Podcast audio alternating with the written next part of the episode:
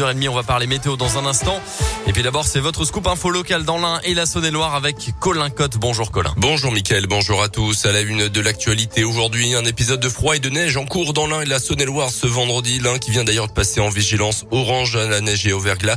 La Saône-et-Loire est en vigilance jaune jusqu'à ce soir. Au moins des flocons sont en cours, sont attendus à partir de 300-400 mètres d'altitude. 5 à 10 cm de neige prévue au col de Seigne selon la préfecture. Des opérations de déneigement et de salage sont en cours dans ce secteur. Notamment, soyez très prudents sur la route ce matin. On fait le point complet sur la météo avec Mickaël à la fin de ce journal.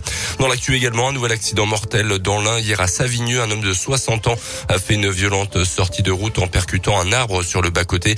Il n'a pas survécu à ses blessures. La victime serait un habitant du village. L'hypothèse d'un geste désespéré est privilégiée par la gendarmerie selon le progrès. Le printemps de Pérouge, bientôt de retour. Le premier concert aura lieu dans trois mois, le 28 juin, avec les Anglais de Deep Purple au Polo Club de Saint-Vulbas. Pour cette édition 2022 et après deux ans marqués par la crise sanitaire, le printemps de Pérouge fête ses 25 ans. Un lancement presse a eu lieu hier à Lyon. La directrice du festival indinois, Marie Rigaud, détaille les artistes attendus pour cette édition anniversaire.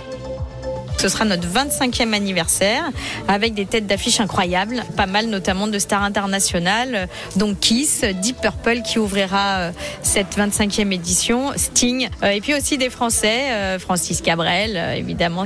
Et puis pour les plus jeunes, il y aura Vianney Grand Corps Malade, alors ça c'est la soirée qui cartonne. L'affiche très attendue et puis aussi de l'Afro Love, c'est notre nouveauté de cette année avec Taïk. Alors je sais que vos auditeurs connaissent cet artiste qu'elle voit en poupe, Taïk et Eva. Ce sera la double euh, affiche Eva Queen.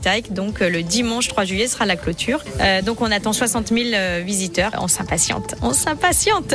La billetterie pour le printemps de Pérouge est déjà ouverte. Cette année, les artistes se produiront sur un seul lieu. Tous les concerts se font à la plaine de l'Ain.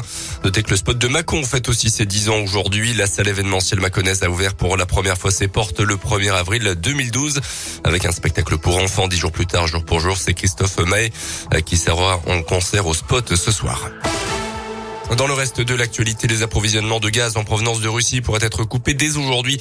C'est ce qu'ont annoncé hier les ministres des économies françaises et allemandes. À partir du 1er avril, le président russe a annoncé que les consommateurs de gaz russes de pays, je cite, inamicaux devront avoir des comptes en roubles en Russie pour payer leurs factures. Une option écartée par les Européens. La situation sur le terrain en Ukraine est toujours très tendue. Le cessez-le-feu à Mariupol, promis par les Russes pour évacuer les civils bloqués sous les bombes, n'a pas été respecté hier. Dans la soirée, Moscou indiquait qu'un nouveau couloir humanitaire serait ouvert à partir de 9h ce matin. À retenir également cette diminution du prix des carburants, 18 centimes de moins par litre à partir d'aujourd'hui. Une mesure promise par le gouvernement il y a quelques semaines et qui va durer plusieurs mois. Ça pourrait aller jusqu'à 28 centimes de baisse par litre dans 2800 stations totales, a indiqué dans la foulée le groupe français. Les sports avec d'abord du rugby, un jour de derby pour l'US Bressan. Les Violets se déplacent à Oyonnax ce soir à 19h30. Au match aller, les Bressans s'étaient inclinés lourdement. Un match qui s'annonce compliqué pour les Aubugistes.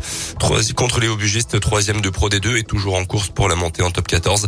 De leur côté, les Bressans luttent toujours pour leur maintien en Pro D2. Dimitri Doucet, l'ailier Bressan au micro Radio Scoop de Didier Berthet. Ça va être un gros match, une très grosse équipe, des super joueurs, donc ça c'est des super bons matchs à jouer. Alors peut-être que c'est Oyonnax, peut-être que c'est un derby, mais c'est une grosse équipe, donc c'est sûr que ça peut donner pour certains un supplément d'âme. Je pense que dans tous les cas, on sera tous remontés comme des pendules pour ce match et pour les cinq qui suivent. Bah, bien sûr que pour un Bressan, ça donne une pic d'énergie en plus, mais encore une fois, euh, c'est un gros match, donc cette pic d'énergie, quand on est déjà euh, les batteries complètement chargées, voilà, ça en met un petit peu plus, mais c'est pas ce qui changera la donne.